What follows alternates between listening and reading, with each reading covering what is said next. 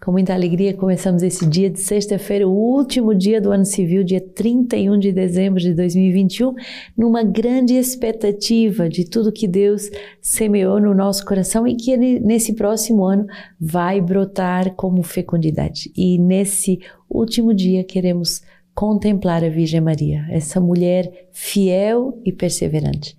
Uh, dia 1 de janeiro é dia de Maria, Mãe de Deus, e queremos concluir também esse ano civil meditando na Virgem Maria. O número 106, o último número desse documento que temos vindo a meditar, uh, o dom da fidelidade e da perseverança, justamente nos faz contemplar a Virgem Maria como essa mulher fiel e perseverante.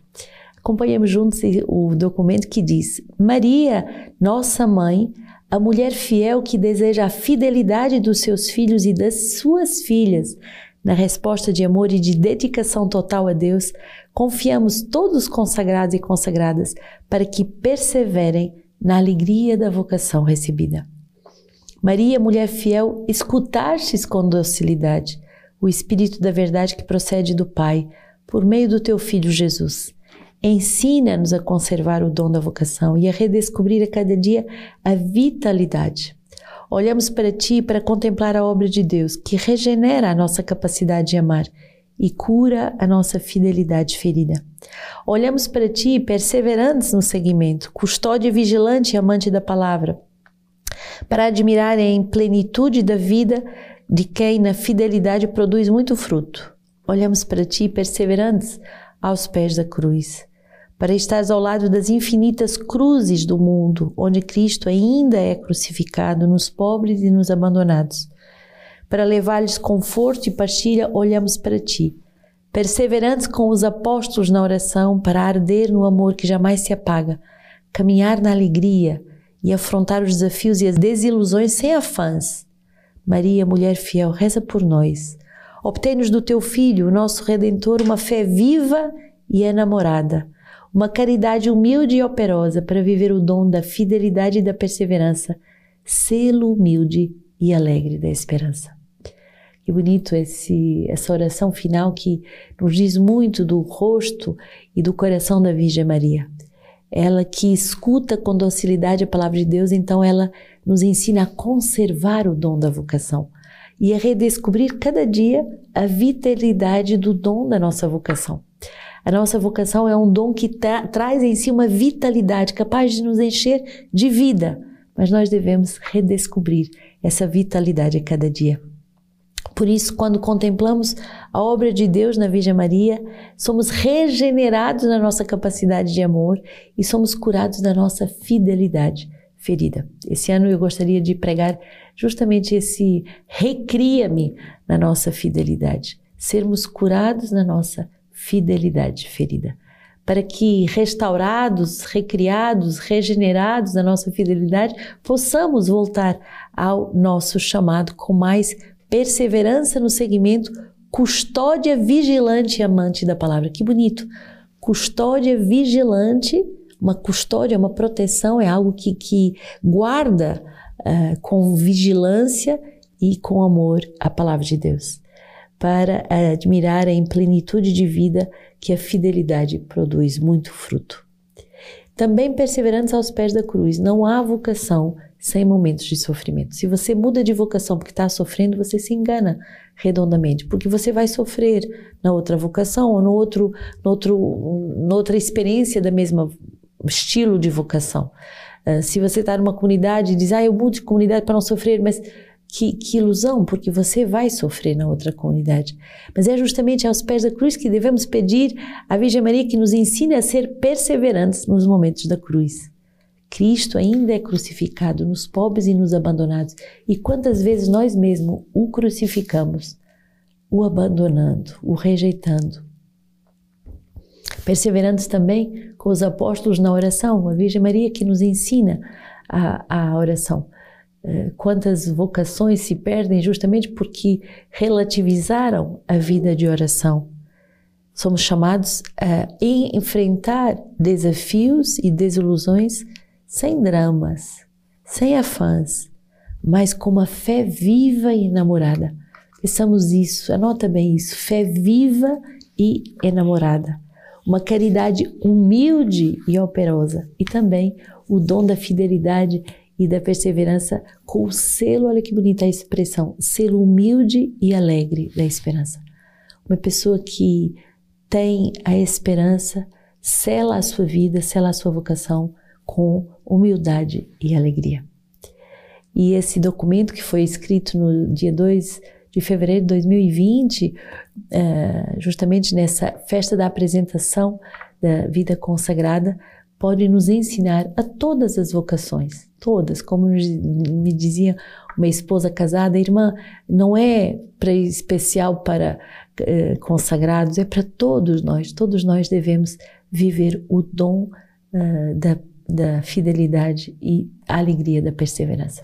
Então pensamos que nesse último dia, como uma grande revisão da nossa vida, terminando o nosso, uh, a última página do nosso compêndio, possamos agora uh, nos dedicar ao próximo ano com muita responsabilidade, com um ano novo, uh, com essa consciência que ninguém me tira a vida, mas eu a dou livremente eu a dou livremente. Então, se você ainda não adquiriu o seu compêndio, adquira, vá, corra, uh, trate de adquirir já, não só para você, mas para tantas pessoas à sua volta, para que a gente aprenda justamente nessa escuta amorosa e perseverante da palavra sendo uma custódia da palavra, é porque o compêndio é esse livro que você escreve e que você vai ser guardião das palavras que Deus te diz e da tua resposta. O que é que eu prometi ao Senhor? O que é que eu, eu, eu, eu transcrevi dessa promessa dia após dia? Então, é como uma custódia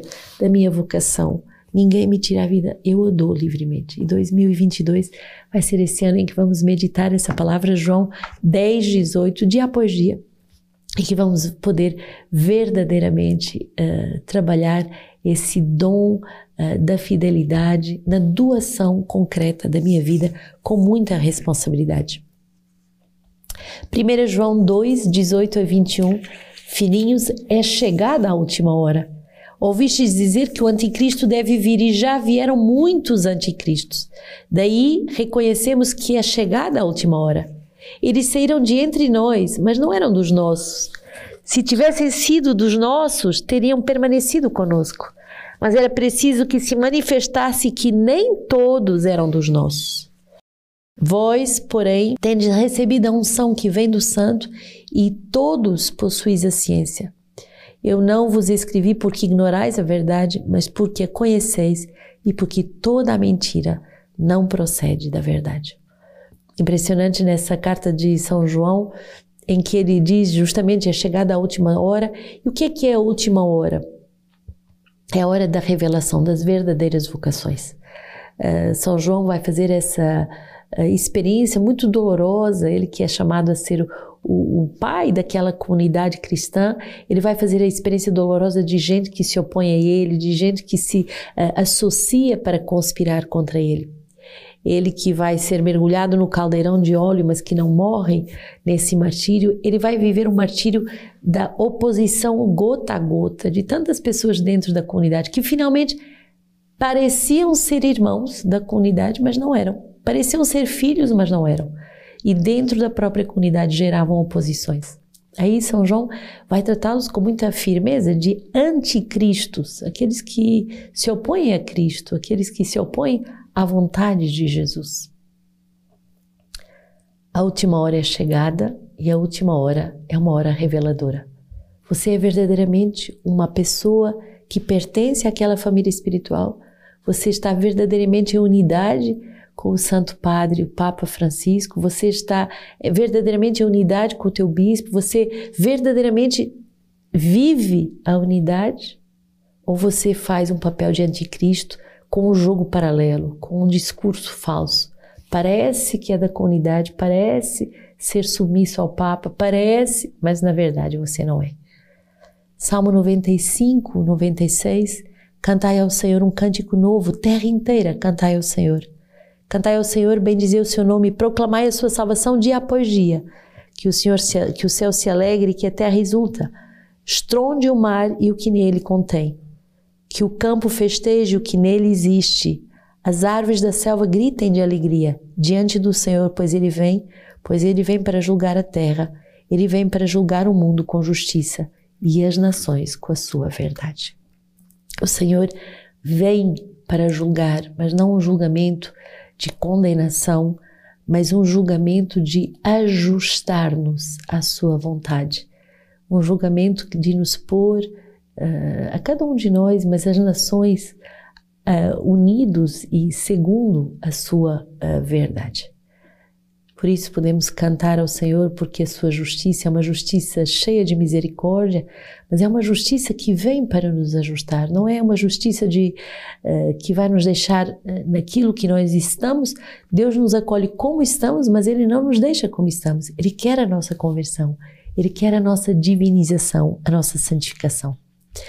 João 1, de 1 a 18, e é tão bonito terminarmos o ano contemplando esse início do Evangelho de São João que vai nos conduzir ao seu coração, que vai nos conduzir a repousar como São João, como filho amado no seu coração. No princípio era o Verbo e o Verbo estava com Deus e o Verbo era Deus. No princípio ele estava com Deus e tudo foi feito por meio dele e sem ele nada foi feito. Tudo o que foi feito nele era a vida e a vida era a luz dos homens.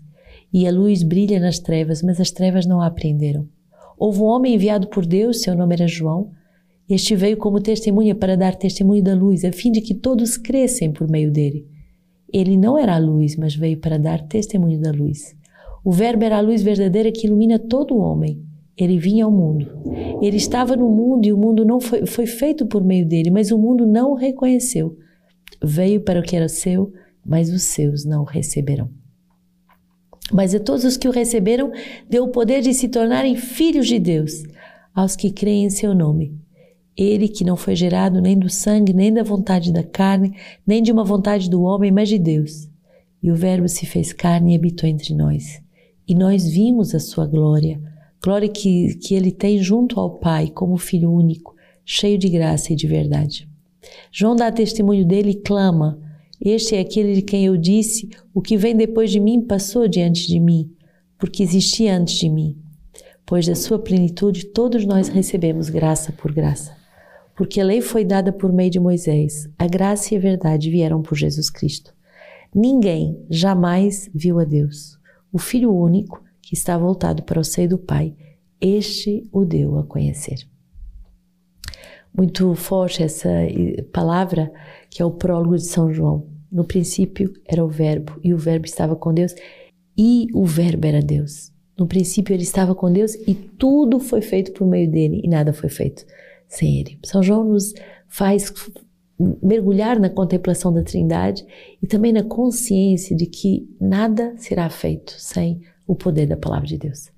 Se a tua vida é uma vida que se funda numa existência que não é fundada na Palavra de Deus, você perde tempo, porque nada é feito sem a Palavra de Deus. E a Palavra vai fazer uma iluminação e uma separação.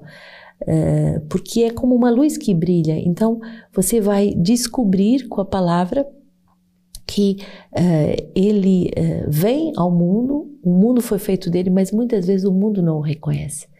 O mundo não reconhece, não o acolhe como esse verbo eterno, como essa palavra que dá vida, como essa palavra que é a palavra do Pai.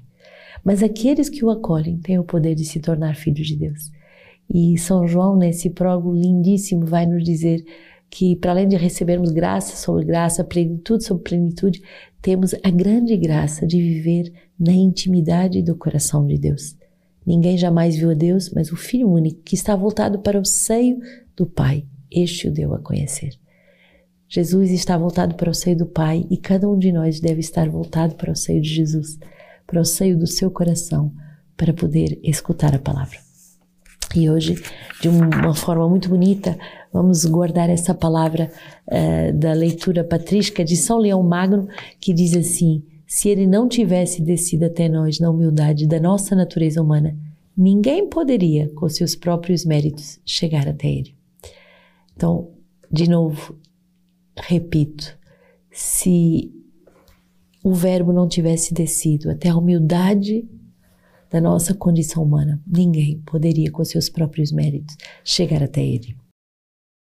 Podemos alcançá-lo porque o Verbo se fez carne e habitou entre nós. Dê presentes que mudam as vidas, dê presentes que evangelizam verdadeiramente o nosso coração, o coração daqueles que nos rodeiam. Esse livro da Lexio Divina é um compêndio. Cada dia Deus semeia uma palavra de vida no seu coração. Essa palavra vai trabalhar a tua existência e você vai fazer promessas de amor. E qual o diferencial desse livro? É que esse livro é você que escreve. Você escreve aquilo que você escuta Deus lhe falar. Você escreve as suas promessas de amor. Você escreve as decisões existenciais que vão fazer de você um homem santo, um homem da palavra. Esse livro muda a sua vida. Esse livro muda todos os dias a minha vida.